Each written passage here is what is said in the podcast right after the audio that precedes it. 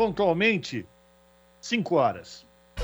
Começa agora Jornal Brasil Atual, edição da tarde. Produção em parceria com Brasil de Fato. As notícias que os outros não dão. Movimentos populares, política, direitos humanos, economia, mundo do trabalho, cultura e prestação de serviço. Jornal Brasil Atual. Edição da tarde. Olá, hoje é segunda-feira, dia 21 de março. Eu sou o Rafael Garcia, junto com Cosmo Silva, na apresentação de mais uma edição do Jornal Brasil Atual. E estas são as manchetes de hoje. Kremlin diz que as negociações de paz entre Rússia e Ucrânia não tiveram avanços significativos. No 26º dia do conflito, Moscou acusou Kiev de criar obstáculos com propostas inaceitáveis. Já o governo ucraniano afirma que segue disposto a negociar, mas não aceita ultimatos dos russos. Ex-presidente Lula é favorito para vencer a eleição presidencial contra todos os adversários, enquanto Jair Bolsonaro é derrotado em todos os cenários simulados no segundo turno, de acordo com a pesquisa FSB, divulgada nesta segunda-feira. E Guilherme Boulos desiste de concorrer ao governo de São Paulo e será candidato a deputado federal. Líder do MTST disse que tomou decisão para ajudar a construir uma grande bancada de esquerda no Congresso. E o CIMI, o Conselho Indigenista Missionário, denuncia à ONU a violência do governo Bolsonaro contra indígenas. No texto, ou no evento, a, que terá a participação da alta comissária para direitos humanos, o Conselho Indigenista denuncia a política que põe em risco vidas e territórios. E ministro do Supremo Tribunal Federal, Alexandre de Moraes, revogou neste domingo a decisão assinada por ele mesmo na sexta-feira, que determinava o bloqueio do aplicativo Telegram em todo o país. No Dia Internacional contra a Discriminação Racial, o senador propõe que a lei de cotas deve ser renovada e reafirma avanços alcançados após a sua aprovação. Pesquisa da Universidade de Oxford apontou que aplicativos como Uber 99, iFood, Rap e Get Ninjas não oferecem padrões mínimos de trabalho. E o Senado debate uma PEC, uma proposta de emenda à Constituição, que pode diminuir o tempo de contribuição para a aposentadoria de mulheres que são mães. Cada filho reduziria em um ano o tempo de contribuição. Chuvas fortes voltaram a causar dor e prejuízo em Petrópolis, na região serrana do Rio de Janeiro, neste fim de semana. De acordo com a assessoria dos bombeiros, até o momento há cinco mortes e três pessoas desaparecidas. São 5 horas 3 minutos, horário de Brasília. Participe do Jornal Brasil Atual Edição da Tarde por meio dos nossos canais nas redes sociais. facebook.com barra Rádio Brasil Atual. Instagram, arroba Rádio Brasil Atual. Twitter, arroba RA Brasil Atual. WhatsApp, o número é 11 9 6893 7672. Você está ouvindo? Jornal Brasil Atual, edição da tarde. Uma parceria com Brasil de Fato. Na Rádio Brasil Atual. Tempo e temperatura. Tarde nublada aqui na capital paulista. Os termômetros marcam 19 graus neste momento. Tem previsão de chuva com intensidade fraca agora no final da tarde. Chuva isolada que pode se estender para o período da noite. A madrugada continua nublada e com temperatura mais baixa, na casa dos 17 graus.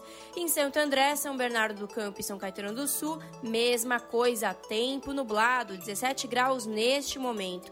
Tem previsão de chuva agora no final da tarde, chuva com intensidade fraca. Essa chuva é localizada e pode se estender para o período da noite e madrugada.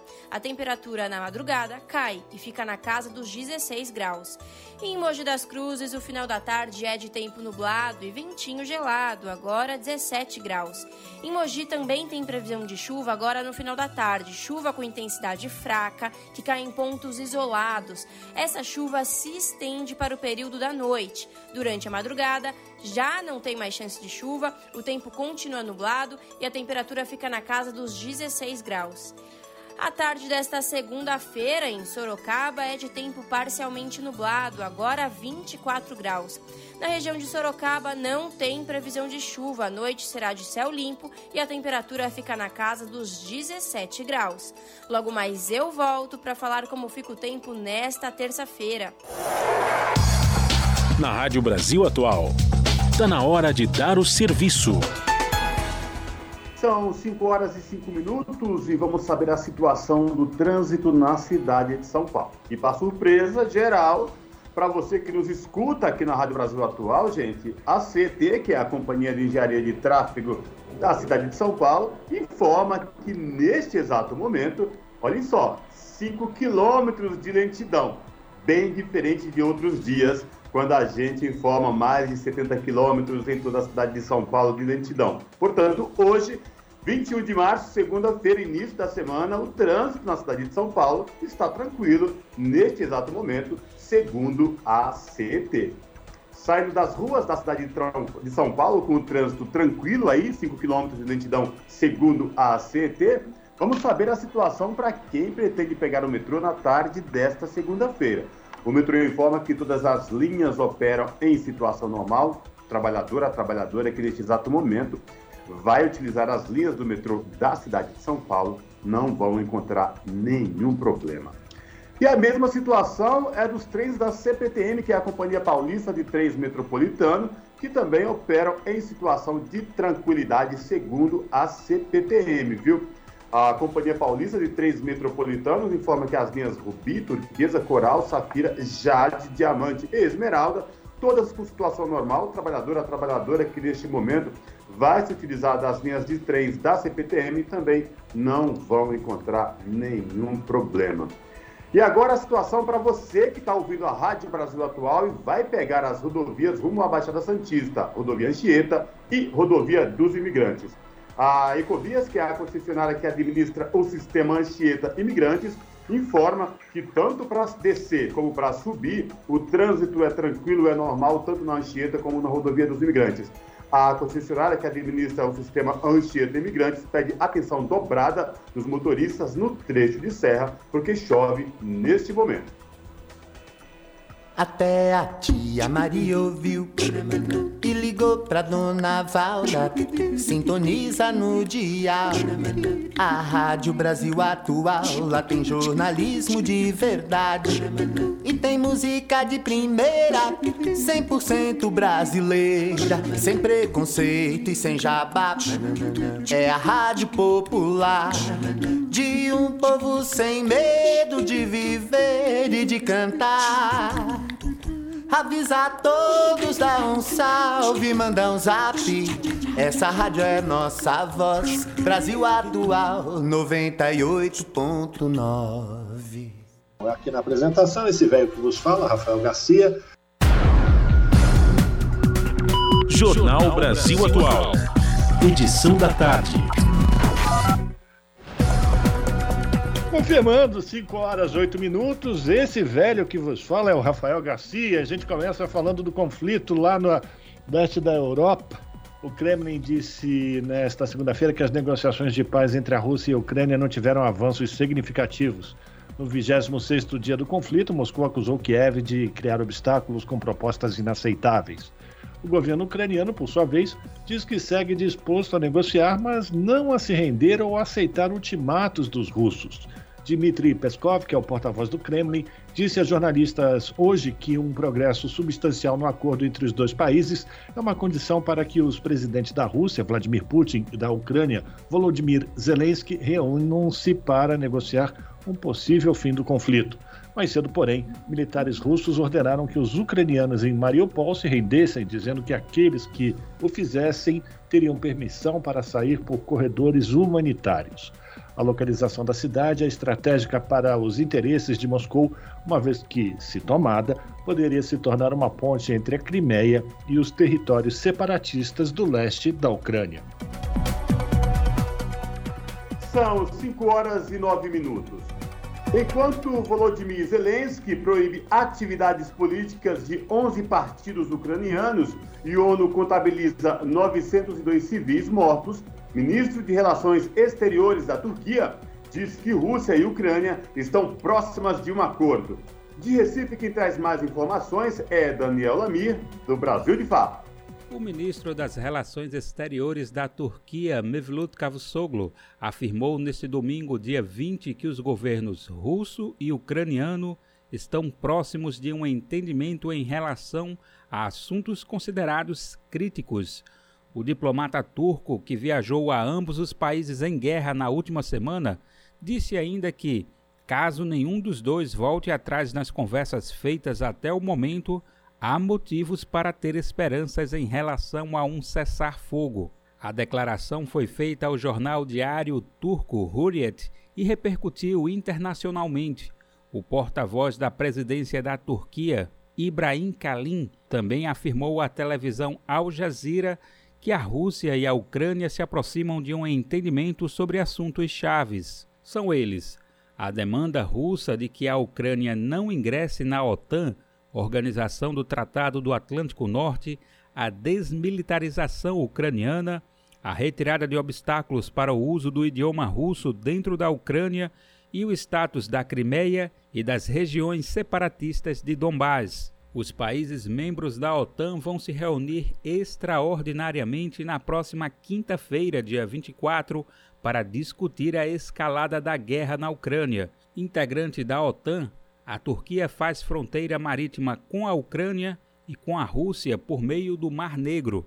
Mantendo boas relações diplomáticas e comerciais com ambas as nações, o governo turco tem buscado conquistar um papel de mediação do conflito, que tomou imensas proporções desde a invasão russa contra a Ucrânia em 24 de fevereiro. O presidente da Ucrânia, Volodymyr Zelensky, vem repetindo o apelo para uma reunião entre ele e o chefe de Estado russo Vladimir Putin. Putin, no entanto, resiste a marcar o encontro. Neste domingo, dia 20, o presidente ucraniano falou sobre a recente decisão do Conselho de Defesa de Segurança Nacional de banir a existência de seis partidos políticos do país. O motivo alegado é a relação entre eles e a Rússia.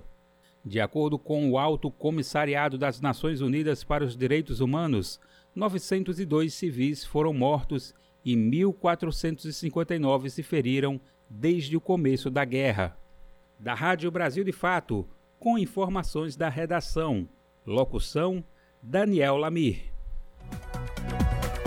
5 horas 12 minutos e a Conferência da ONU sobre Comércio e Desenvolvimento está confirmando a rápida piora do cenário econômico global com a guerra na Ucrânia. Aumento do preço dos alimentos, dos combustíveis e dos fertilizantes já é uma realidade em muitos países. Quem vai trazer mais detalhes da ONU News direto de Lisboa é Leda Letra. A Conferência da ONU sobre Comércio e Desenvolvimento, UNCTAD, divulgou suas projeções sobre o impacto da guerra na Ucrânia na economia mundial, prevendo uma rápida piora do cenário. Os principais impactos surgem com a alta no preço dos alimentos, dos combustíveis e dos fertilizantes. O relatório mostra também maior volatilidade financeira, queda nos investimentos em prol do desenvolvimento sustentável e uma reconfiguração da cadeia global de abastecimento. A secretária-geral da UNCTAD, Rebecca Grispan, declarou que a guerra na Ucrânia tem um enorme custo no sofrimento humano e está causando choques por toda a economia global, ameaçando os ganhos obtidos na recuperação da Covid-19 e nos avanços rumo ao desenvolvimento sustentável. A UNCTAD nota as preocupações com os dois Cs fundamentais no mercado de commodities, comida e combustíveis. A Ucrânia e a Rússia têm papel fundamental no mercado agrícola, representando 53% do comércio global de óleo de girassol e 27% do comércio de trigo. A rápida evolução da crise é alarmante, principalmente para nações em desenvolvimento, pelo menos 25 países africanos importam mais de um terço do trigo da Ucrânia e da Rússia. Grispan destaca que a alta no preço dos alimentos e dos combustíveis afetará ainda mais as pessoas vulneráveis, colocando pressão sobre as famílias mais pobres. A situação poderá, inclusive, aumentar os índices globais de fome. Da ONU News, em Lisboa, lê da letra. São 5 horas e 14 minutos. Desde a antiguidade até o conflito na Ucrânia, as armas biológicas são uma opção de guerra. Reportagem de Michelo de Mello, do Brasil de Fato, esclarece o que são armamentos biológicos e os momentos da história em que eles foram utilizados.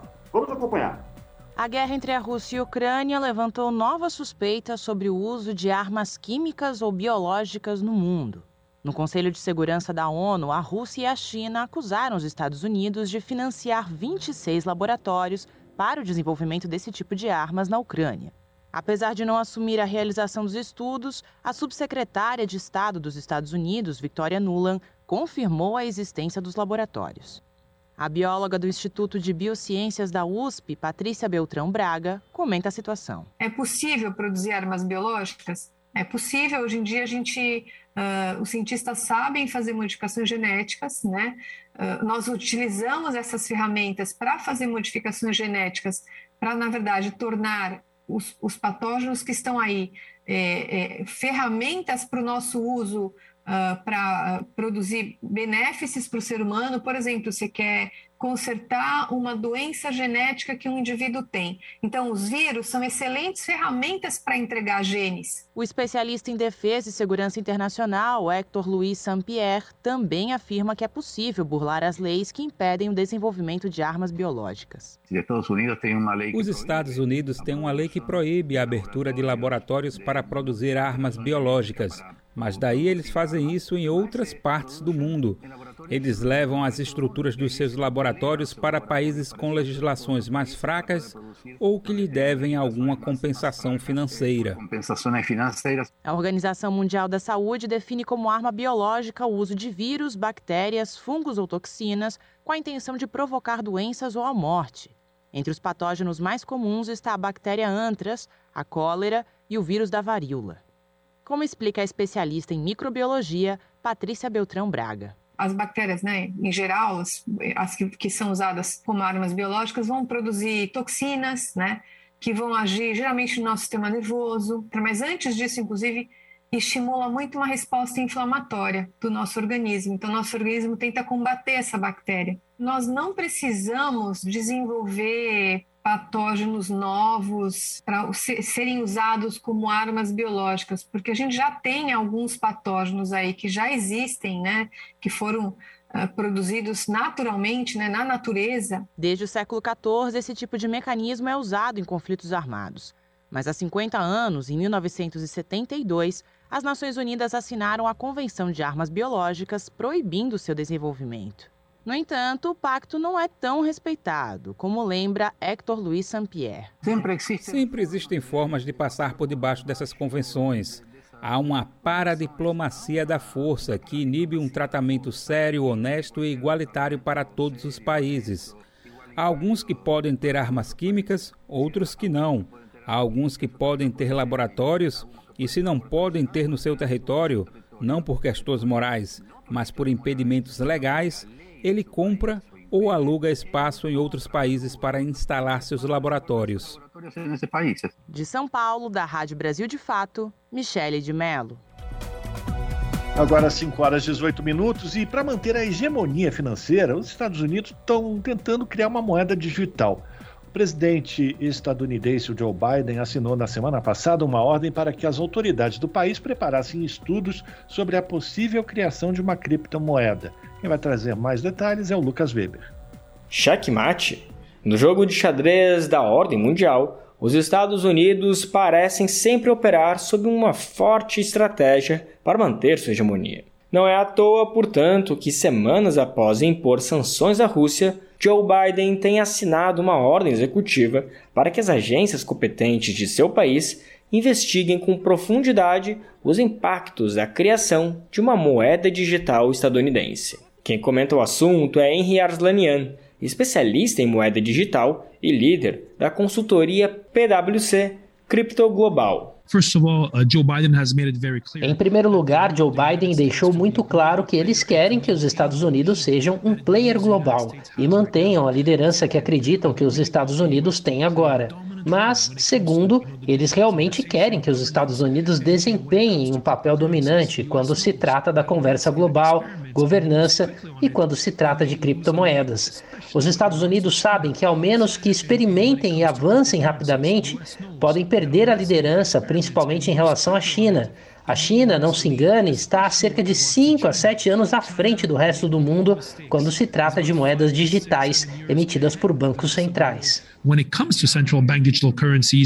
De acordo com Henry Arslanian, a discussão ganhou fôlego depois que a Rússia foi excluída do sistema financeiro internacional, o SWIFT, e parte de sua população passou a recorrer a criptomoedas para cobrar e receber remessas de dinheiro. Apesar de todos os rumores que você possa ouvir na mídia, é muito difícil parar o Bitcoin e as criptomoedas. Sim, muitas das transações de criptomoedas, onde as pessoas compram e vendem criptomoedas ou negociam, podem parar certos indivíduos, especialmente indivíduos em listas de sanções. No entanto, se você, por exemplo, deseja enviar Bitcoin para um amigo na Rússia, nada impede.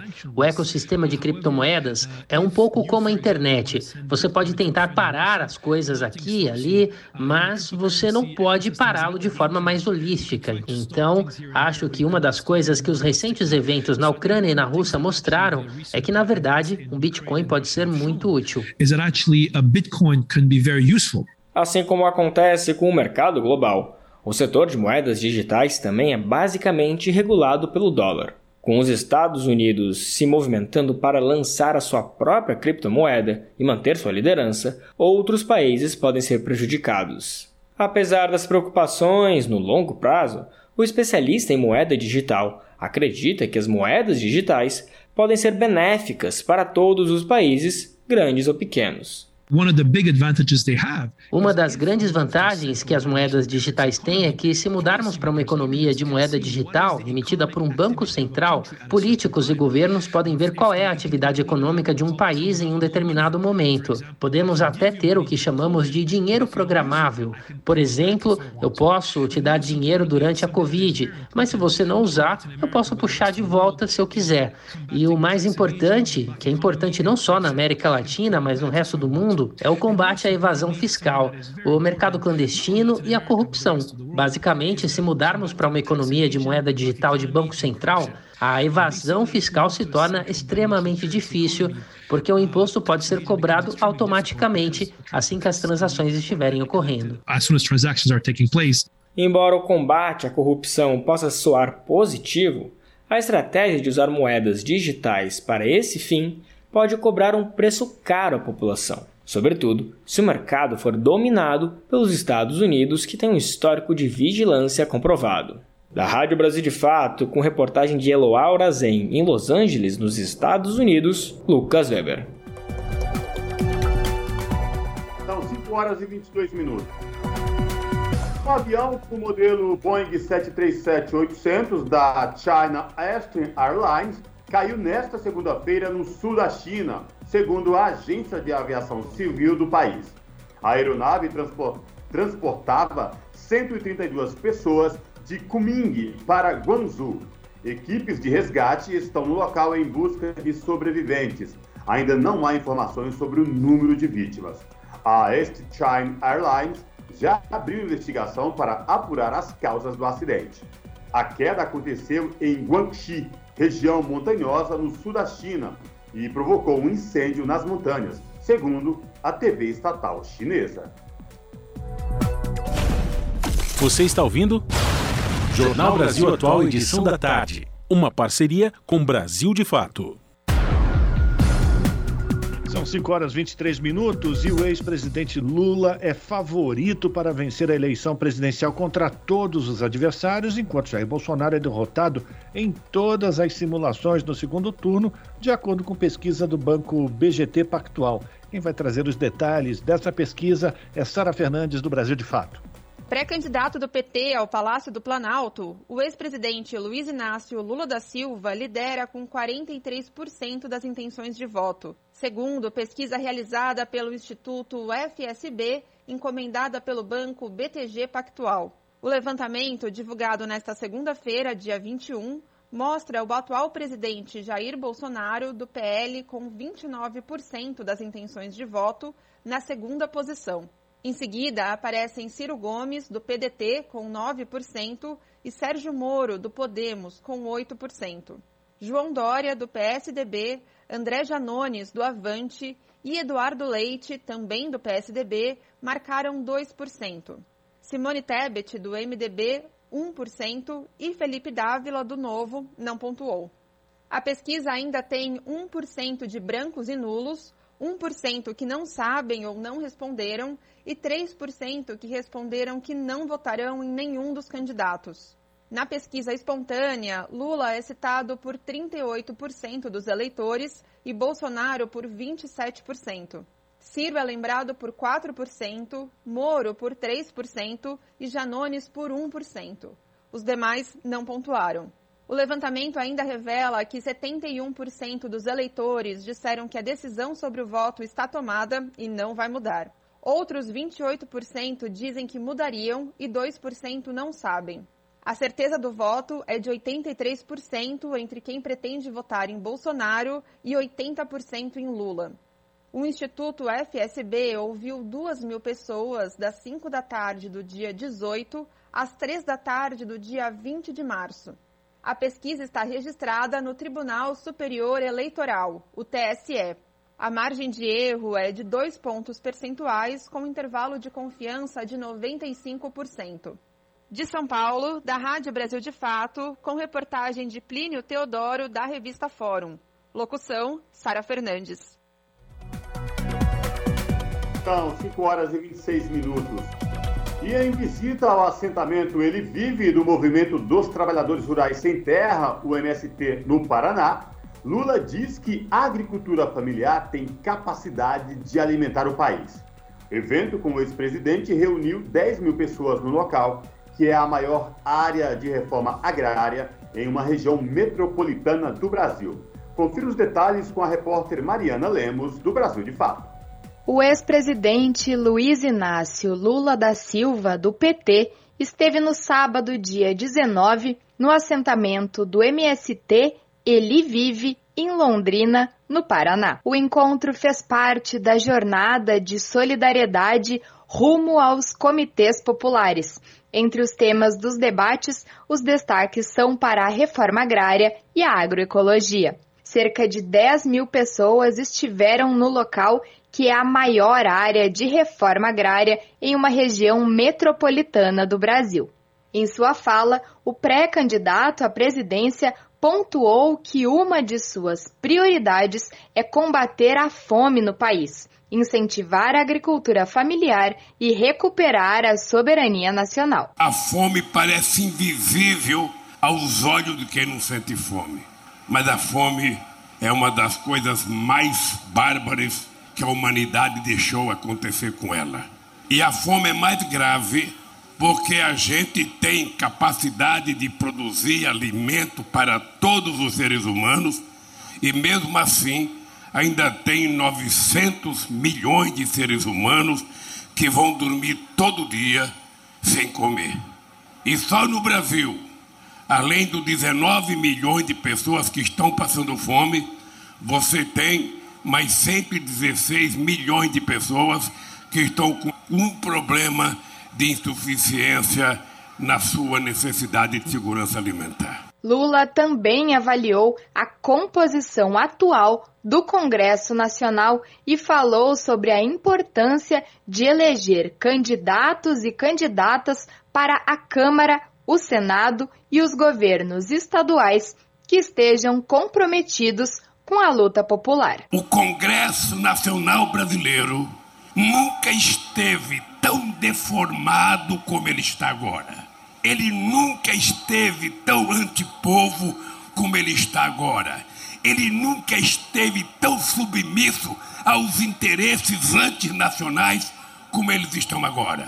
Esse Congresso é um congresso, talvez o pior congresso que nós já tivemos na história do Brasil. Durante a visita, o Partido dos Trabalhadores deu o pontapé inicial para um projeto que pretende criar, até abril, 5 mil comitês populares de luta em todo o país. A ideia é reforçar o trabalho de base do PT por intermédio de uma rede que envolva movimentos sociais e a população em geral. A estratégia faz parte dos dois principais objetivos do partido para 2022: a redução de retrocessos promovidos pelo governo de Jair Bolsonaro, do PL, e a eleição de Lula na disputa em outubro. De São Paulo, da Rádio Brasil de Fato, com reportagem de Nayata Wani. Locução: Mariana Lemos.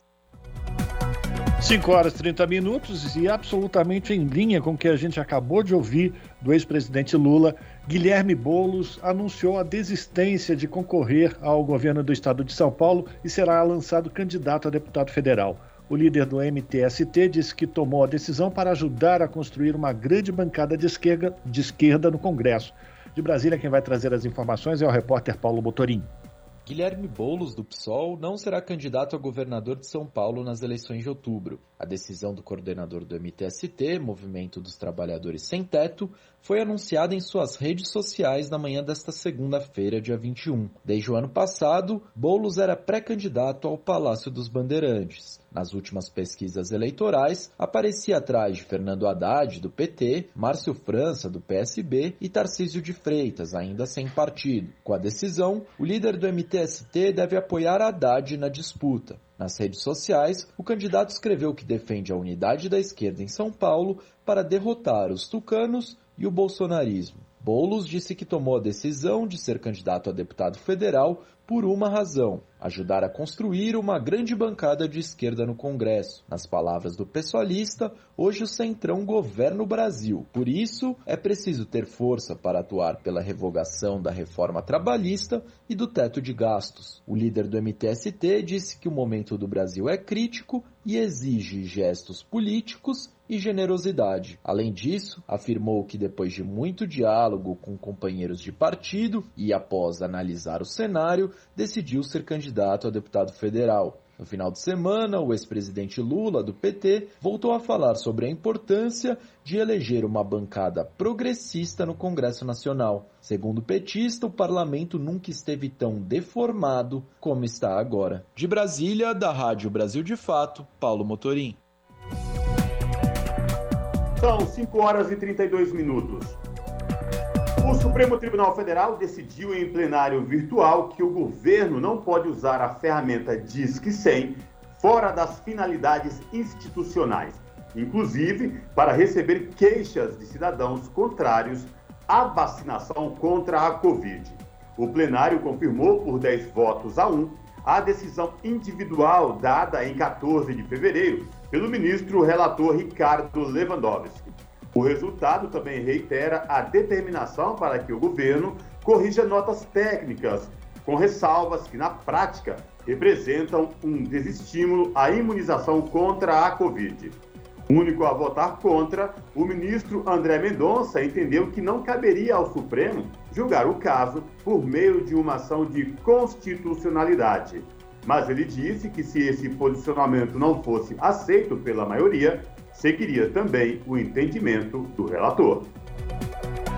5 horas e 33 minutos, a gente vai falar de uma pesquisa que está sendo realizada pela Universidade de São Paulo no campus São Carlos, aqui no interior do estado, que encontrou padrões nos aplicativos de bate-papos e está desenvolvendo uma ferramenta que é capaz de identificar situações de assédio sexual.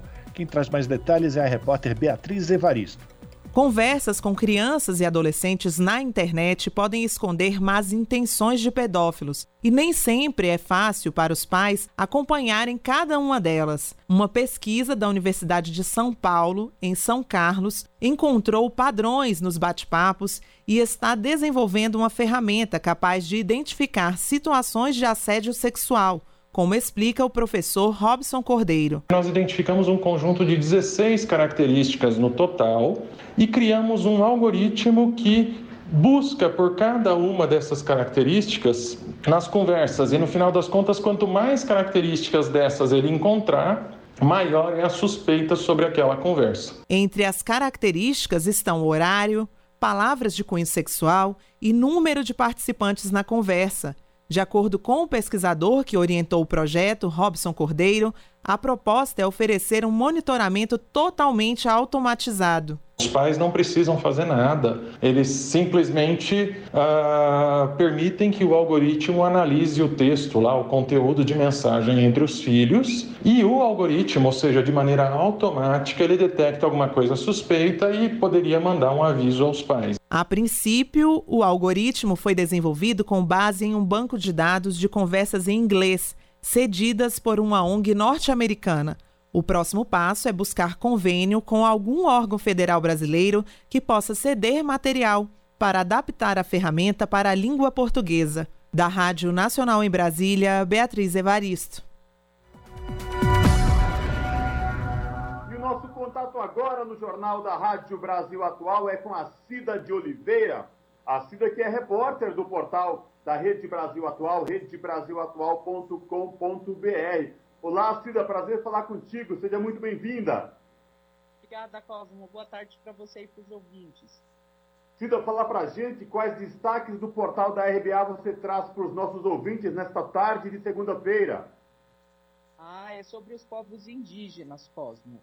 Ah, você sabe que o, a semana passada, você, os ouvintes, né, lembram muito bem o Bolsonaro e o governo dele, né, por meio do Ministério da Justiça, eles se homenagearam com a medalha do mérito indigenista por supostos, é, é, enfim, né, por um trabalho de, de, é, reconhec pelo reconhecimento aos trabalhos uh, e às políticas em prol da população indígena, né? E todo mundo sabe que não é bem assim, né? que as políticas do governo elas não são nada é, favoráveis a, a, a, esses povos indígenas e tanto é assim que hoje o Conselho Indigenista Missionário, o CIMI, né, que é uma entidade bastante séria que, que atua na, na defesa dessas, dessas populações, está fazendo justamente uma denúncia na comissão no, no Conselho de Direitos Humanos da, da ONU é justamente para denunciar violências e, e violações empreitadas pelos povos indígenas com relação às políticas do governo. Ô, Cida, o que chama a atenção é, na semana passada, quando o ministro da Justiça resolveu condecorar Bolsonaro e alguns dos seus ministros com a medalha do mérito indigenista, é dos ataques que desde o primeiro dia do governo de Jair Bolsonaro, os povos tradicionais indígenas vêm sofrendo. Esta medalha repercutiu muito mal e muito contraditória, né, né Cida? Olha, é verdade, Cosmo, é verdade, porque essa essa postura, né, e essas políticas aí do governo, na verdade, elas são coerentes com uma é, com uma fala, com um posicionamento do governo que é anterior, na verdade, à, à, própria chegada do Bolsonaro no poder, né? Ele ainda candidato, ele já fazia todo um discurso de, de perseguição aos povos indígenas, né? E ele também, ele, aliás, ele, você pode acusar o governo de qualquer coisa, né? Menos de incoerência. Porque tudo que ele falava que ia fazer em relação aos povos indígenas, ele está fazendo. Você lembra bem? É, ele dizia que ele não faria é, a homologação de um centímetro, né? A demarcação, aliás, de um centímetro de terra indígena, né? E ele não só faz a, a demarcação de terras, que, que, existem diversos processos lá parados, como ele faz o quê? Ele faz justamente o contrário, no sentido de incentivar e de acelerar a tramitação de projetos de lei que vão justamente no sentido contrário, de, que, de, de trazer para dentro do território indígena a, a, a exploração é, pelos garimpos, né, pela mineração, que é uma atividade proibida pela Constituição. Agora, Cida, como que será essa denúncia? Será direto à alta comissária da ONU, a Michelle Bachelet? Ela vai participar da, da sessão do Conselho de Direitos Humanos da ONU? Como é que vai ser exatamente isso? Então, Cosmo, é, na prática, é, é um, um, evento, né? É, é, dizer, é, na verdade, é mais uma agenda é, de uma série de. chama-se Diálogo Geral, né? Na verdade, são vários encontros aí que vêm acontecendo desde o final do, do mês de fevereiro, é justamente para discutir esse tema, né? São vários encontros e eles vão até o comecinho de abril, né? Então, a partir de todos esses relatos, né, de todas essas denúncias que vão ser é, levadas, é, de todas essas conversas, é, a gente acredita que o próximo passo seja a, a aprovação de uma diligência, né, de uma investigação é, de tudo isso que está sendo levado é, para esse conselho, né, porque o que a gente espera, na verdade, é que sejam tomadas é, medidas, né? A gente sabe que na prática é, essas é, sanções, enfim, todo, todos esses desdobramentos relativos a denúncias acabam sendo muito mais no campo assim da, da é, das próprias relações internacionais, né? A própria uh, a própria coisa assim mais é, comercial, enfim, né? Não, não, não, não é uma coisa de que o governo vai ser obrigado é, a tomar é, determinadas medidas, a parar com outras, né, tão nocivas aí os povos indígenas, né? Mas é que daí já reforça ainda mais essa imagem é, tão ruim é, que, que, o Brasil tem, é, né, no mundo afora, essa, nessa imagem externa que o Brasil construiu desde o, a chegada do Bolsonaro no, no governo, quer dizer, já, já reforça ainda mais, né? agrava ainda mais essa imagem tão ruim que a gente tem, e isso daí é muito ruim para o país como um todo, né? Então, quer dizer, por meio de, de denúncias como essas, é, é, é que vem, é, enfim, são contratos às vezes a menos, né? São investimentos que o país perde, é, enfim, né? E é bom lembrar também é, que não é uma essa denúncia, na verdade, não, não, não é um, ato isolado, né, né Cosmo?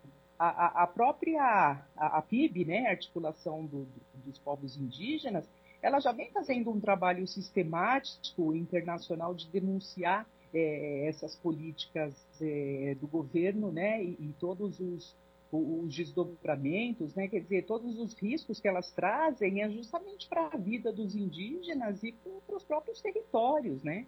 E o próprio governo, ele já tem sido é, denunciado em outras instâncias, também internacionais, quer dizer, é, é, é, um caldo aí que já vem se formando, né? Quer dizer, é, é muito triste, né? É, é causa muita indignação que tudo isso aconteça, é, num, num país que deveria estar é, protegendo né, os povos originários, protegendo o meio ambiente, porque quando a gente fala de povos originários, a gente está falando do meio ambiente, porque são eles que protegem o meio ambiente, é nas terras indígenas que estão as áreas menos degradadas, é, e a gente ter um governo que, em vez de trabalhar no sentido de proteger, de estimular, de promover essas populações, é, trabalha justamente no sentido contrário, né? De é. promover é, é, justamente de trazer a doença, de trazer a contaminação, enfim, de trazer a morte. Bom, eu reforço aí o convite para os nossos ouvintes aqui do Jornal da Rádio Brasil Atual acessarem o portal da Rede Brasil Atual, redebrasilatual.com.br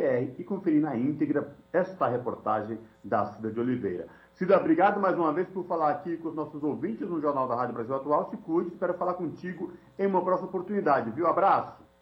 Abraço para vocês, ouvintes, Cosmo. Falamos aqui com a Cida de Oliveira no Jornal Brasil Atual.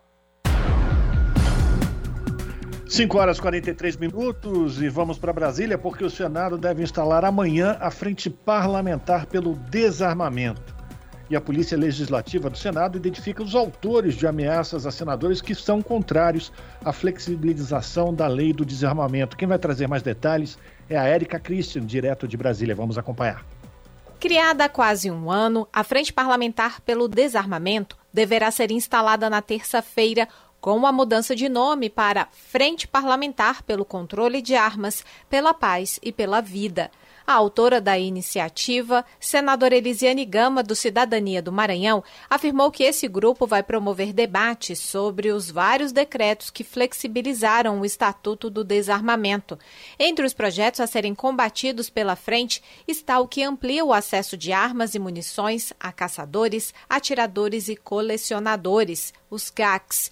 O adiamento da votação da proposta na Comissão de Constituição e Justiça resultou em ameaças aos senadores contrários a essa flexibilização, mas a Polícia Legislativa do Senado já identificou dois acusados. Um deles tem três armas e o outro solicitou o registro. O relator Marcos Duval do Podemos do Espírito Santo argumentou que o caso específico desses dois atiradores não pode inviabilizar a votação do projeto e lembrou que a legislação já prevê a perda do registro para quem se vale de armas para ameaçar terceiros. Então não podemos achar que todos os CACs que estão aí registrados e cumprindo a legislação também compactuam com a atitude desses dois. Eles vão perder o direito da posse, porte ou de estar como um CAC, nós temos que achar uma solução para aumentar a penalidade de pessoas que são CACs ou são portadores de armas, possam ter uma penalidade ainda mais rígida para quem comete ameaças, sejam pessoalmente ou que sejam em redes sociais.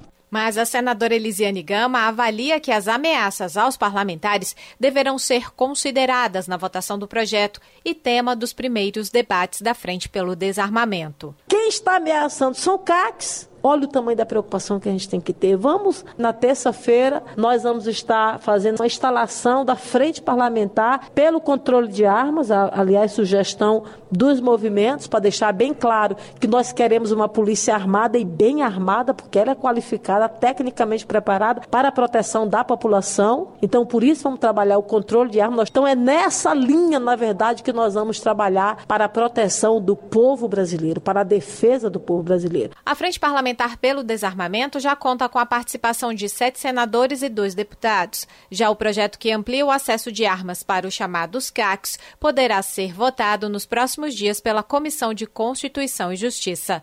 Da Rádio Senado, Érica Christian. São 5 horas e 46 minutos. A Justiça Federal condenou a TV Record a pagar um milhão e um milhão de reais por incitação à violência durante o programa Cidade Alerta, transmitido em 2015. Na ocasião, imagens aéreas acompanhavam uma perseguição policial, enquanto o então apresentador Marcelo Rezende defendeu que os agentes atirassem nos suspeitos. A emissora ainda pode recorrer da decisão. Quem traz os detalhes dessa reportagem é Júlia Pereira. A justiça condenou a TV Record ao pagamento de um milhão de reais por incitação à violência durante a transmissão ao vivo de uma perseguição policial. Ao longo do programa Cidade Alerta, transmitido em 23 de junho de 2015, o então apresentador Marcelo Rezende defendeu que os agentes atirassem nos dois suspeitos, que fugiam em uma moto. A cobertura foi objeto de uma representação elaborada pelo coletivo Brasil de Comunicação Social, o Intervozes, e pela ANDI Comunicação e Direitos, entregue ao Ministério Público Federal de São Paulo, que ajuizou a ação civil pública contra a emissora.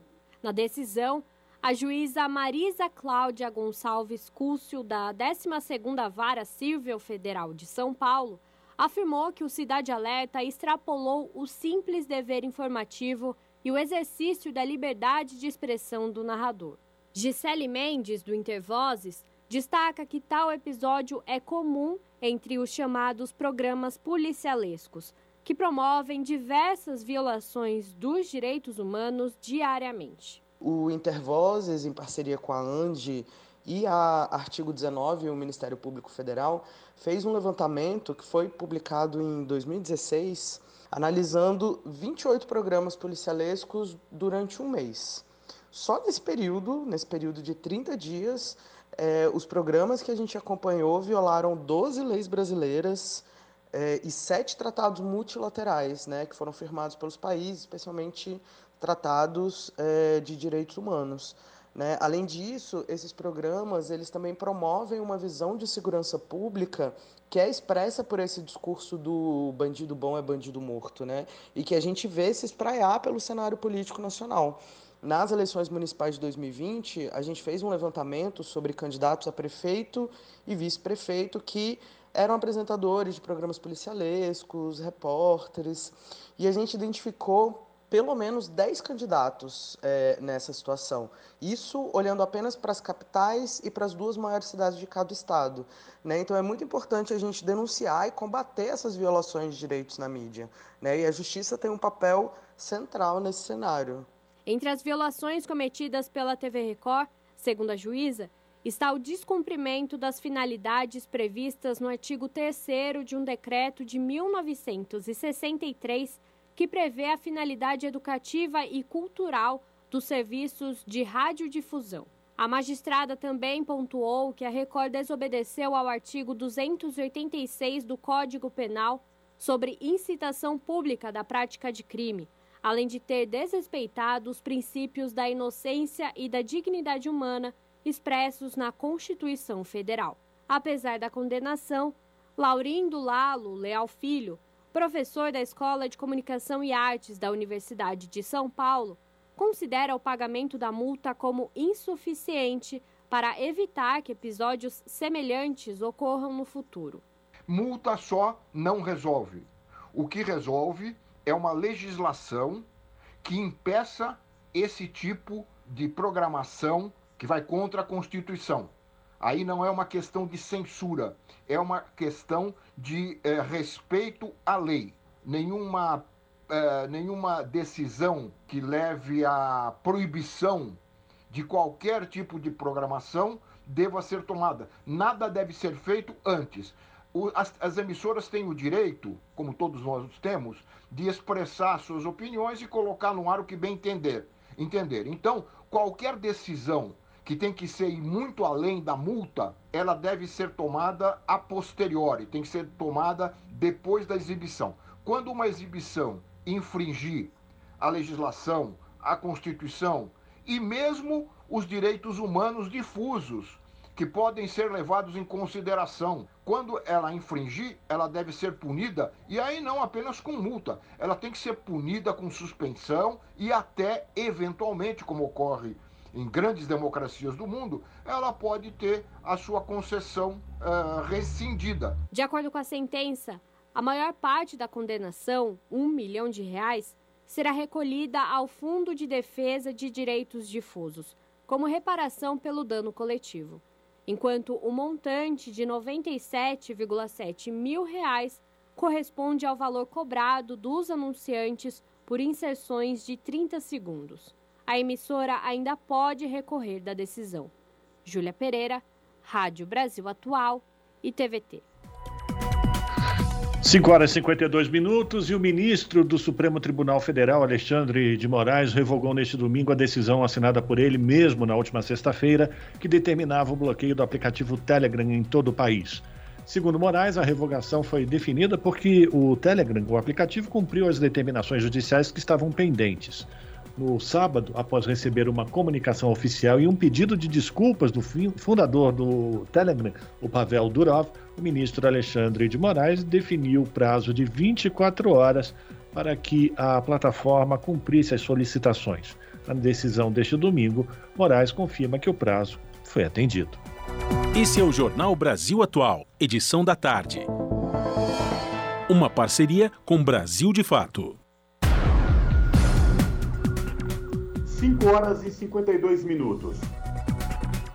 Uma pesquisa da Universidade de Oxford apontou que aplicativos como Uber 99, iFood, Rappi e Get Ninjas não oferecem padrões mínimos de trabalho.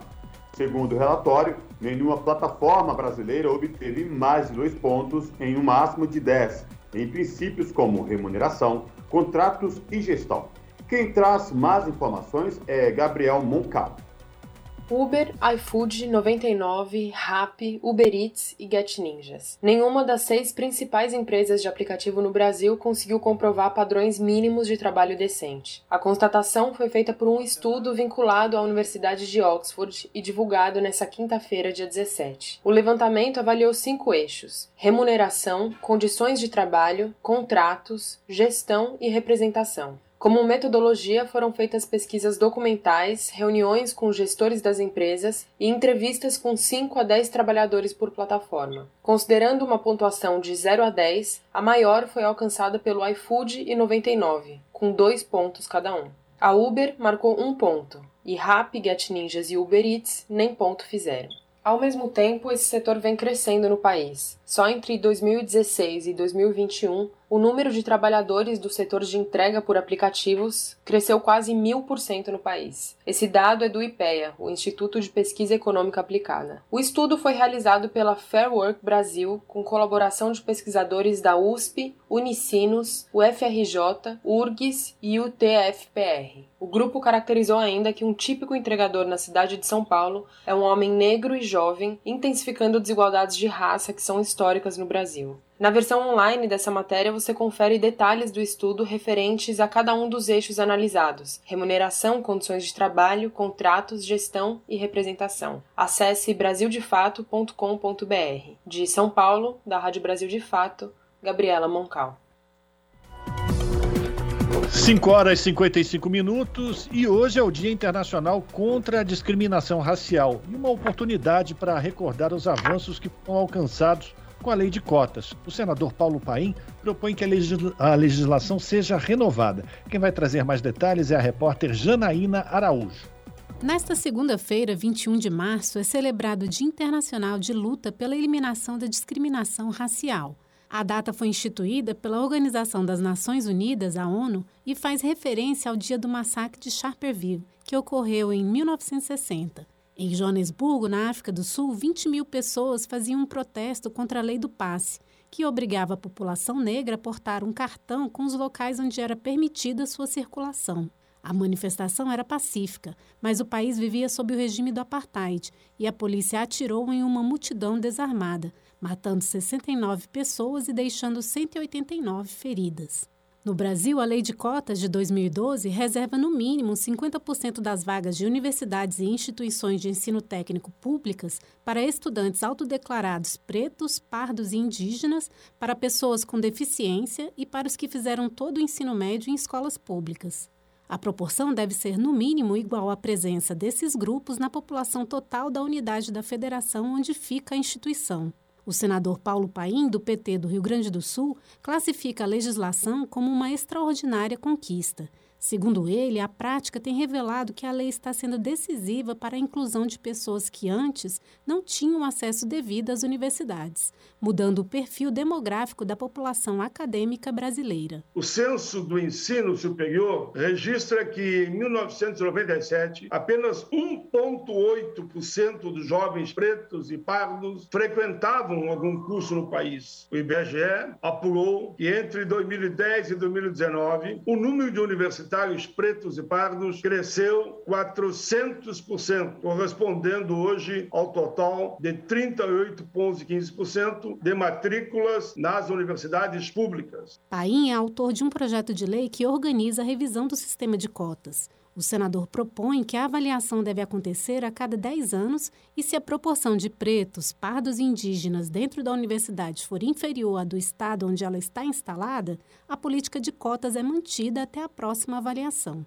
Caso a proporção esteja de acordo com a representatividade do Estado, a política pode ser suspensa depois de cinco anos. Renovar as cotas, que completa 10 anos em agosto, é uma questão de justiça social. Nós estamos nos aproximando do bicentenário da nação, que foi o último país das Américas a abolir a escravidão. Seus reflexos são sentidos e vivenciados pela população até os dias de hoje. Reverenciar e garantir a lei de cotas, contando os seus frutos, é propiciar o desenvolvimento de toda a sociedade brasileira, é avançar a proposta de Paulo Paim, apresentada em setembro de 2020, aguarda relatório da senadora Leila Barros, do Distrito Federal, na Comissão de Educação. Da Rádio Senado, Janaína Araújo. São 5 horas e 58 minutos. Trabalhadores nascidos em setembro e em outubro podem sacar abono salarial a partir desta terça-feira. De Recife, as informações com Daniel Lamir.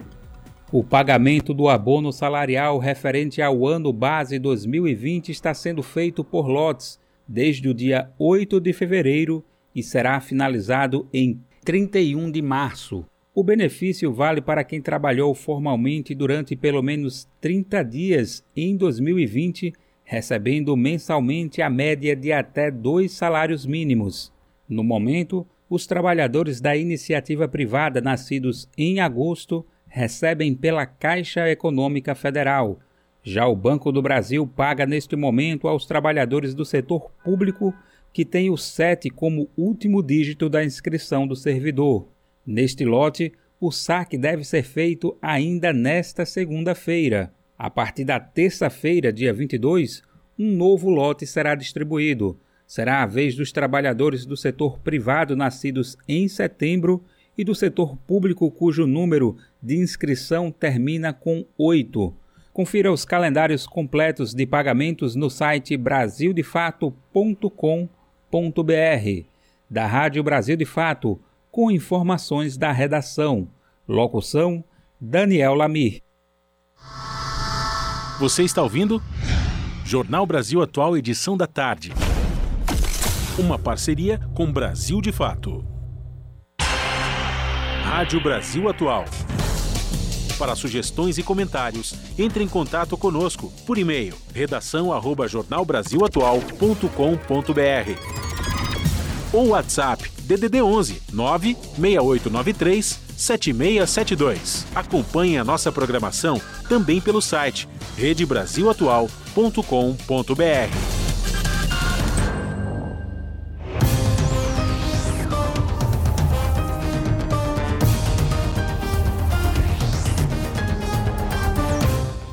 Seis horas, hora de fazer o nosso contato com a redação da TVT para a gente conhecer quais serão os destaques da edição desta segunda-feira do seu jornal, que você sabe, começa pontualmente às sete da noite pelo canal 44.1 Digital, que tem sinal aberto para toda a região metropolitana de São Paulo. E quem vai trazer os destaques da edição de hoje é o apresentador Jô Miag. Olá, Jô, boa noite. Diga aí, quais são os destaques que abrem mais uma semana? Olá, Rafa, Cosmo e ouvintes. Vamos aos destaques de hoje fazemos reportagens sobre a iniciativa da Prefeitura de São Paulo de comprar 45 mil imóveis prontos, um gasto de 8 bilhões de reais como forma de programa habitacional. Parece bacana, não é? Só que os urbanistas e movimentos por moradia popular criticam a ideia. E por quê? Bom, aí só assistindo a reportagem da TVT do seu jornal às 7 da noite. Em outra matéria, falamos sobre o relatório Juventudes e Democracia na América Latina. Mostra o entendimento dos jovens do Brasil, Argentina, Colômbia e México em relação à democracia e como participam da política. As principais causas que mobilizam esses jovens são a ambiental, o feminismo, o racismo, LGBTfobia e a luta contra a pobreza. E o Brasil de Fato nos envia uma reportagem sobre a visita do ex-presidente Lula ao assentamento Eli Vive, no Paraná. A área de mais de 7 mil hectares em Londrina foi destinada por Lula à reforma agrária em 2009 e abriga hoje mais de 500 famílias. Essas são algumas das reportagens de hoje do seu jornal, que começa às 7 da noite você sintoniza a TVT no canal 44.1 da sua televisão, aqui na região metropolitana de São Paulo. Também dá para assistir ao vivo pelo youtube.com barra rede TVT. É isso aí, gente. Estou esperando vocês daqui a pouquinho no seu jornal. Até já. Jornal Brasil Atual, edição da tarde. Uma parceria com Brasil de Fato. 6 horas e 2 minutos. A declaração do imposto de renda segue até o dia 29 de abril. O número do recibo da declaração é importante para o acompanhamento do processo da declaração. Confira a dica na reportagem de Geisa Marques. O número do recibo da declaração do imposto de renda gerado no momento do envio é necessário para realizar etapas como uma retificação ou acompanhar o processamento da declaração no site da Receita Federal. Por isso, é importante deixá-lo salvo. Porém, se o declarante não salvar ou imprimir o comprovante no momento da entrega, a Receita Federal disponibiliza três formas diferentes de recuperação: pela internet no sistema do órgão, localizando o arquivo em seu computador ou celular ou ainda pessoalmente. Para consultar o documento de forma remota, é preciso acessar o serviço Declaração IRPF no site da Receita Federal, no endereço receita.gov.br.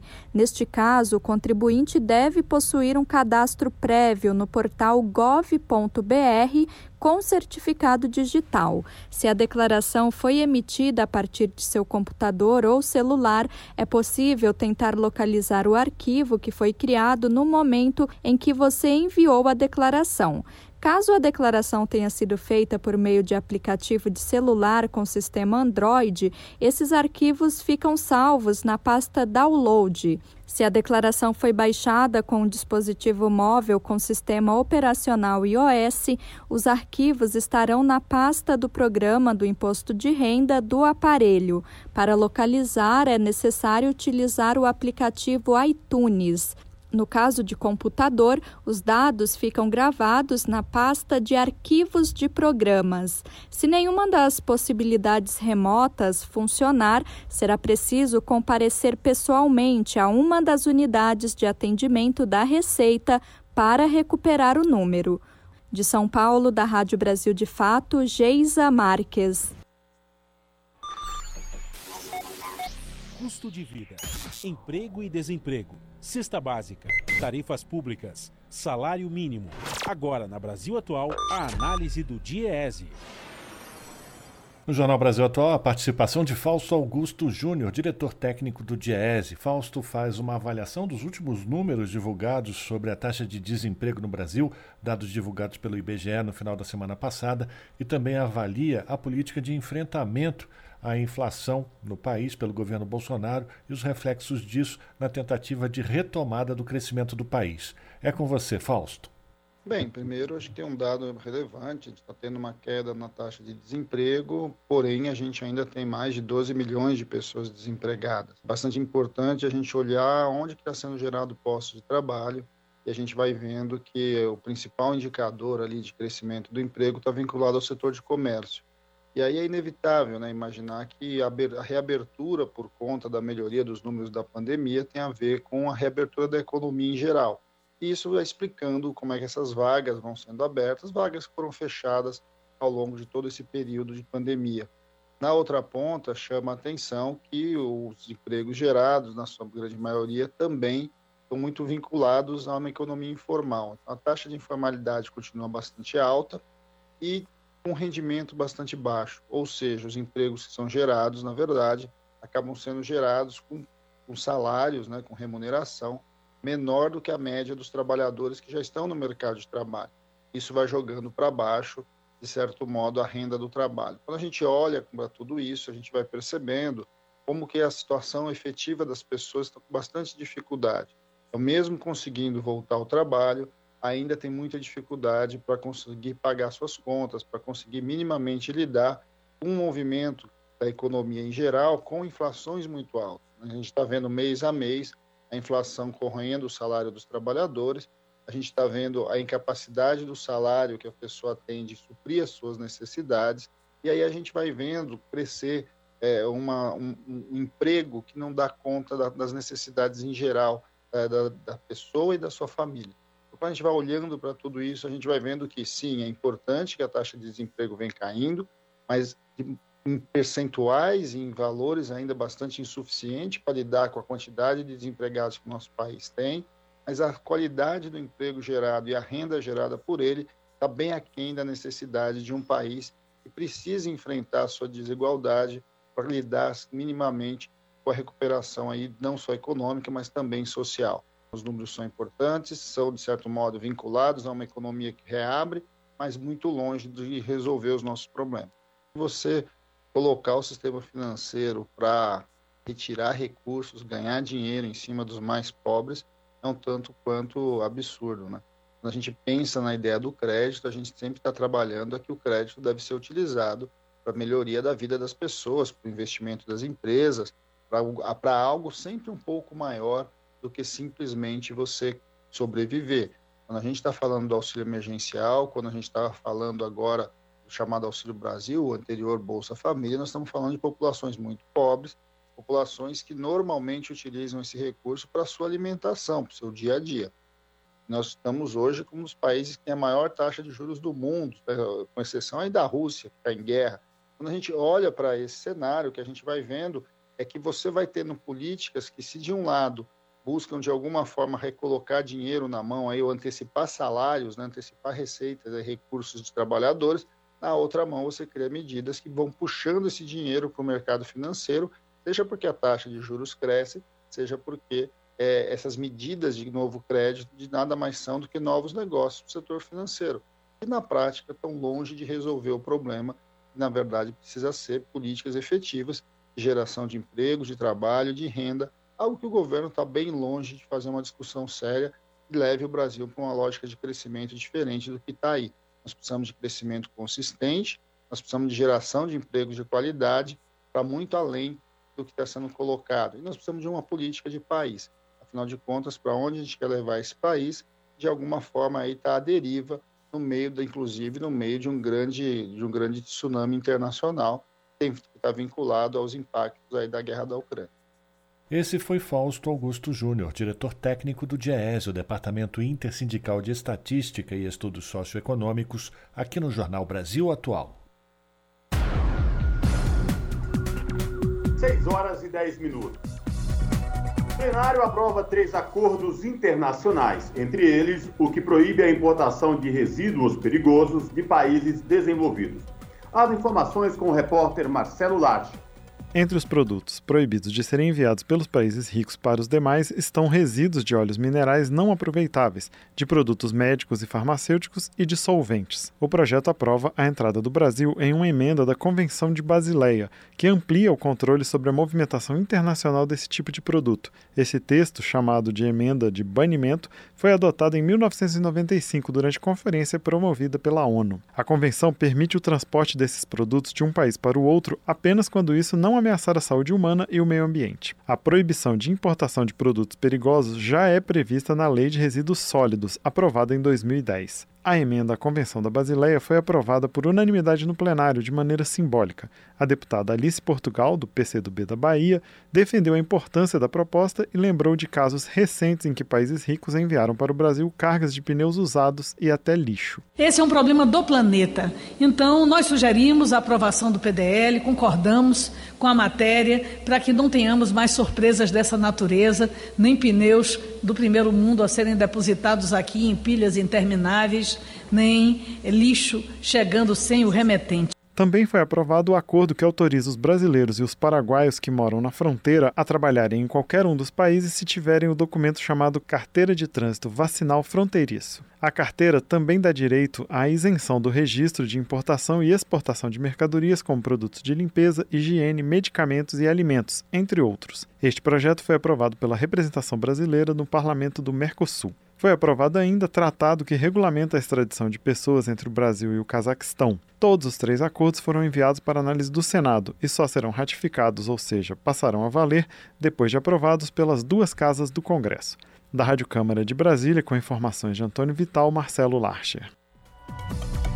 6 horas 13 minutos e uma PEC em debate na Comissão de Constituição e Justiça lá do Senado pode diminuir o tempo de contribuição para a aposentadoria de mulheres que são mães. Cada filho reduziria em um ano o tempo de contribuição.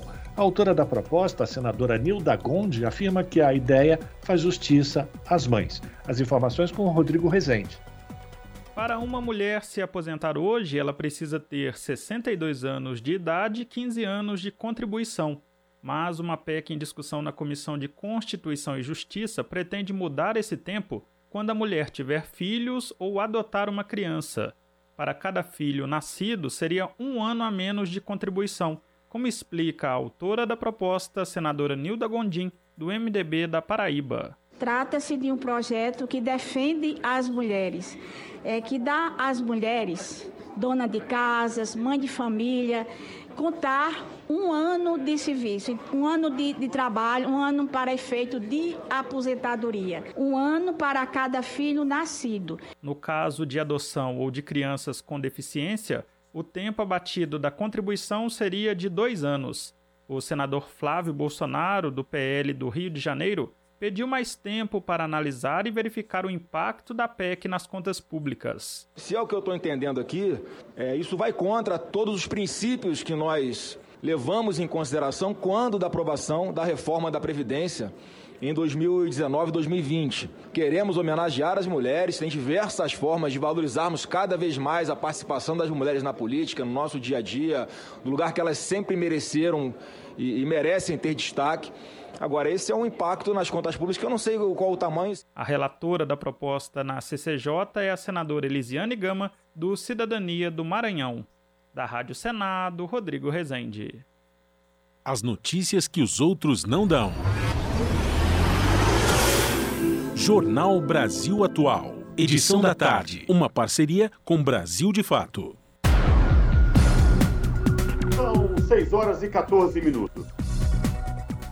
Chuvas fortes voltaram a causar dor e prejuízos em Petrópolis, na região serrana do Rio de Janeiro, neste fim de semana.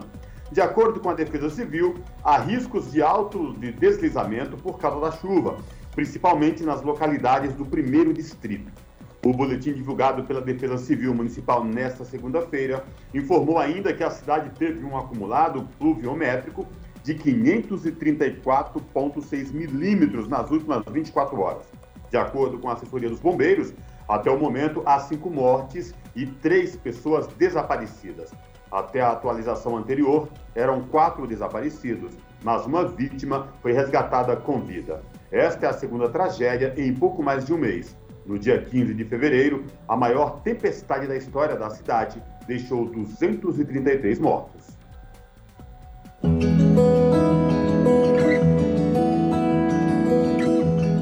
Momento agroecológico.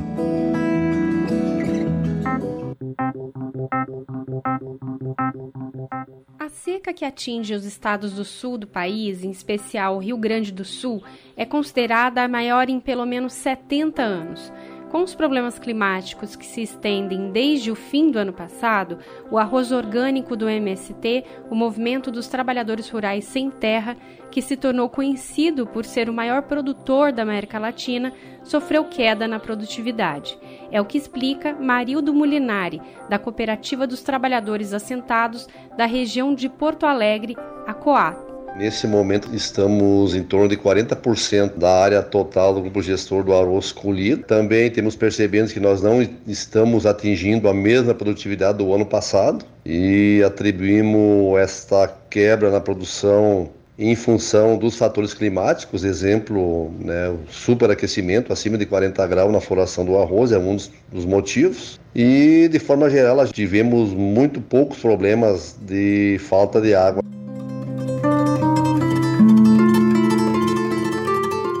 As famílias camponesas do Rio Grande do Sul estimam colher na safra de 2021 e 2022 mais de 15 mil toneladas, cerca de 310 mil sacas de 50 quilos do produto em aproximadamente 3 mil hectares de terra.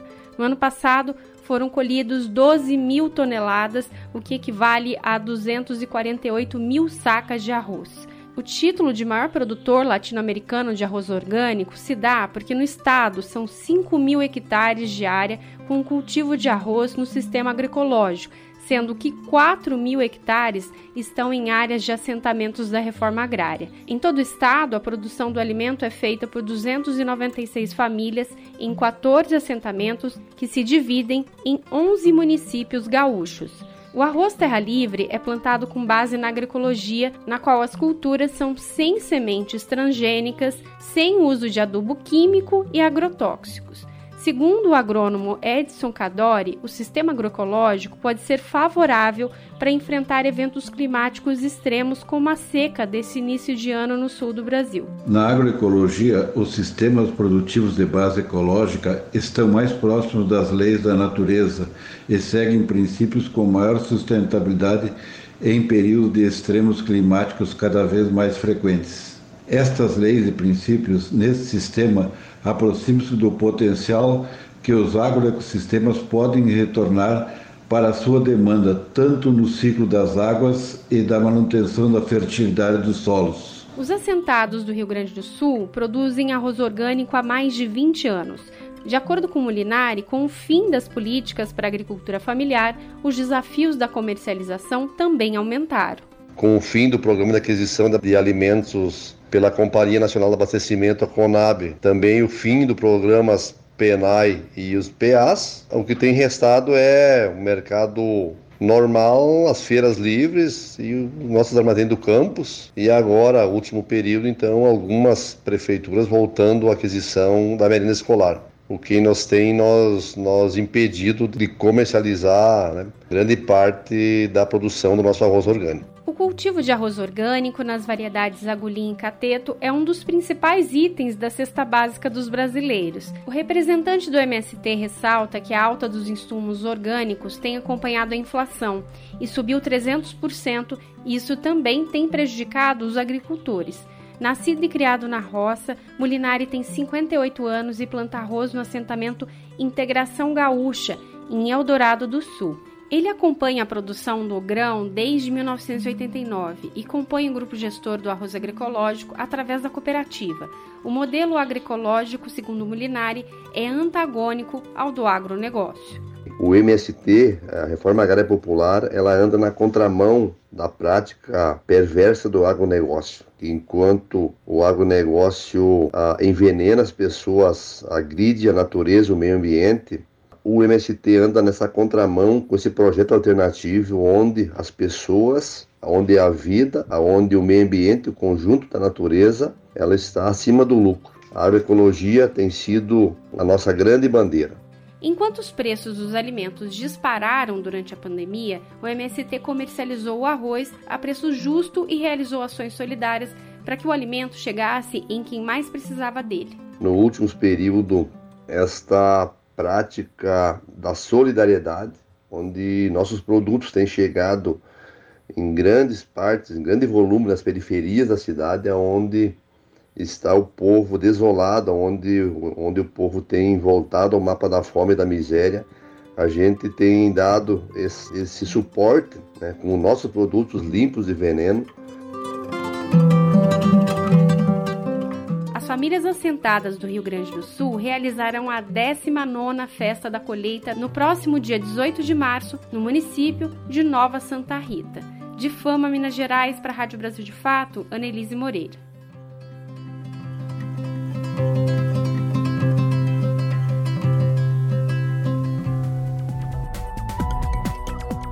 Agora são 6 horas e 21 minutos. A gente continua falando sobre meio ambiente, porque a Frente Ambientalista do Congresso Nacional fez um debate virtual sobre o pacote de projetos que flexibiliza a legislação. Os participantes criticaram fortemente as mudanças que são propostas pelo governo Bolsonaro. Quem traz as informações direto de Brasília é Sabrina Dias. A Frente Ambientalista do Congresso Nacional debateu em seminário virtual os cinco projetos de lei que afetam a legislação ambiental, entre eles o que libera a exploração mineral em terras indígenas, o novo marco temporal para a demarcação de terras indígenas, a proposta que flexibiliza as regras de aprovação e comercialização de agrotóxicos e o que altera as regras para o licenciamento ambiental. A coordenadora da Frente Parlamentar Ambientalista do Senado, Elisiane Gama, do Cidadania do Maranhão, afirmou que fará o que for necessário para evitar que as propostas sejam aprovadas pelo Congresso Nacional. A Frente Ambientalista está absolutamente atenta em relação a isso. Nós estaremos, na verdade, fazendo os movimentos que forem necessários para irmos ao limite e evitar que essa pauta realmente dê prosseguimento aqui dentro do Congresso Nacional. Quando a gente junta as mãos, junto com todos vocês aqui da sociedade civil, nós realmente vamos conseguir travar, nós vamos conseguir evitar que esse pacote caminhe. Para o deputado e ambientalista Rodrigo Agostinho, do PSB de São Paulo, só a criação de políticas públicas positivas evitará novos pacotes que afetam a legislação ambiental. A gente precisa ter política pública consistente, sólida, né? e essas políticas públicas que foram conquistadas ao longo do tempo nós estamos perdendo a cada dia. Né? Esse ano nós vamos ter muito trabalho, é um ano eleitoral também, é um ano onde a gente vai ter que discutir a fundo que Brasil que a gente quer. Né? é, que projeto de país que a gente quer do ponto de vista de sustentabilidade.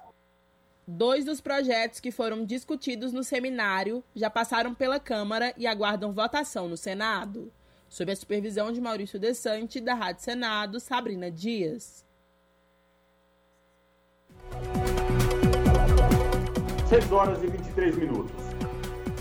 Em meio ao conflito na Ucrânia, empresas do ramo de fertilizantes querem explorar território extrativista na Amazônia. Pedidos de mineração de potássio dispararam em 2022 e ameaçam assentamento da reforma agrária. De Lábia, no Amazonas, as informações com Murilo Pajola.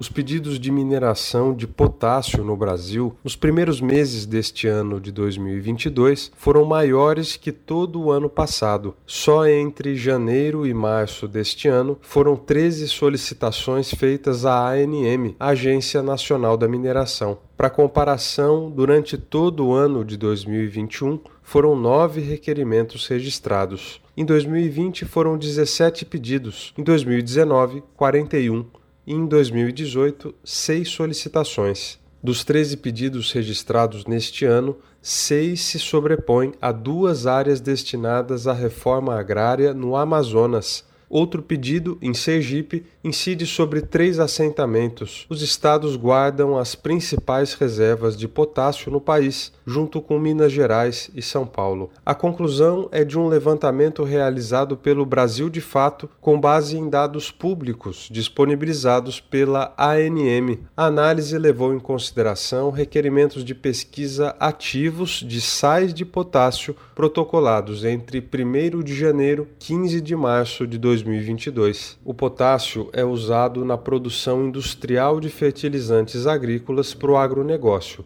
Quase todo o insumo consumido no Brasil é importado e metade é trazido da Rússia. Com o conflito na Ucrânia, os preços dispararam e o governo de Jair Bolsonaro, do PL, elaborou um plano de estímulo à nacionalização da produção. Os assentamentos que estão nas áreas solicitadas para mineração são habitados por 1.500 famílias, com camponeses e extrativistas que dependem da conservação ambiental para sobreviver. Os territórios em questão são o projeto de assentamento agroextrativista Curupira, em Nova Olinda do Norte, no Amazonas, o projeto de desenvolvimento sustentável Axinim, em Borba, também no Amazonas, além da totalidade dos projetos de assentamentos Olga Benário e Celso Furtado e uma pequena porção do projeto de assentamento Hugo Herédia, no estado de Sergipe. Os três assentamentos estão no município de Santo Amaro das Brotas. De Lábrea, no Amazonas, da Rádio Brasil de Fato, Murilo Pajola. São 6 horas e 26 minutos e a gente vai falar agora da Síndrome de Down, porque a reflexão global sobre a inclusão é o tema que marca a celebração desse dia em todo o mundo. A data é assinalada há mais de 10 anos e hoje o tema da campanha tem a hashtag Inclusion Means. O movimento em redes sociais destaca pessoas vivendo com a condição genética que nascem até 5 mil bebês a cada ano. A ONU News traz essas informações com a Mayra Lopes, direto de Nova York. As Nações Unidas marcam neste 21 de março o Dia Mundial da Síndrome de Down. Este ano, a data marca a conclusão da campanha de reflexão global, em que usuários de redes sociais expressam o significado da inclusão de pessoas vivendo com a condição com a hashtag InclusionMeans. A iniciativa promove uma interação com ideias, experiências e conhecimentos sobre a doença. A causa é um cromossomo 21 a mais, que resulta em deficiências físicas e intelectuais. Outro propósito da campanha foi promover habilidades para a defesa da igualdade de direitos das pessoas que vivem com a condição. A taxa global de nascimentos de bebês com a síndrome de Down é de 1 entre mil. As Nações Unidas estimam que entre 3 e 5 mil crianças venham ao mundo com a condição anualmente. Ao promover a interação global, a organização também busca alcançar os principais envolvidos na questão para que promovam mudanças positivas em relação ao tema. Da ONU News em Nova York, Mayra Lopes. Na Rádio Brasil Atual, tempo e temperatura. Terça-feira na capital paulista será de sol entre nuvens. O dia fica mais nublado, sem previsão de chuva e a temperatura não sobe, máxima de 24 graus e mínima de 16 graus. Nas regiões de Santo André, São Bernardo do Campo e São Caetano do Sul, mesma coisa. A terça-feira será de sol entre nuvens, não tem previsão de chuva e a temperatura não será muito alta. O ventinho fica mais gelado, com temperatura máxima de 23 graus e mínima de 16 graus. Em Mogi das Cruzes, a terça-feira será de tempo parcialmente nublado, sol aparece entre nuvens, já não tem previsão de chuva e a temperatura não sobe. A máxima em Mogi das Cruzes será de 23 graus e a mínima de 14 graus. E em Sorocaba, região do interior de São Paulo, a terça-feira será de sol e calor, não tem previsão de chuva e a temperatura continua mais alta, com máxima de 27 graus e mínima de 17 graus. Larissa Borer, Rádio Brasil Atual. Muito bem, e a gente termina aqui mais uma edição do Jornal Brasil Atual, que teve trabalhos técnicos dele, o garotão do motorhome, o Fábio Balbini. Na produção, a Juliana Almeida e a Letícia Holanda. Na apresentação, Cosmo Silva e este que vos fala, Rafael Garcia. Você fica agora com o papo com Zé Trajano. Na sequência, pela TVT, você tem o seu jornal e depois Central do Brasil. Nós voltamos amanhã, a partir das 5 da tarde, com mais uma edição do Jornal Brasil Atual. A todos um bom final de segunda-feira e até lá!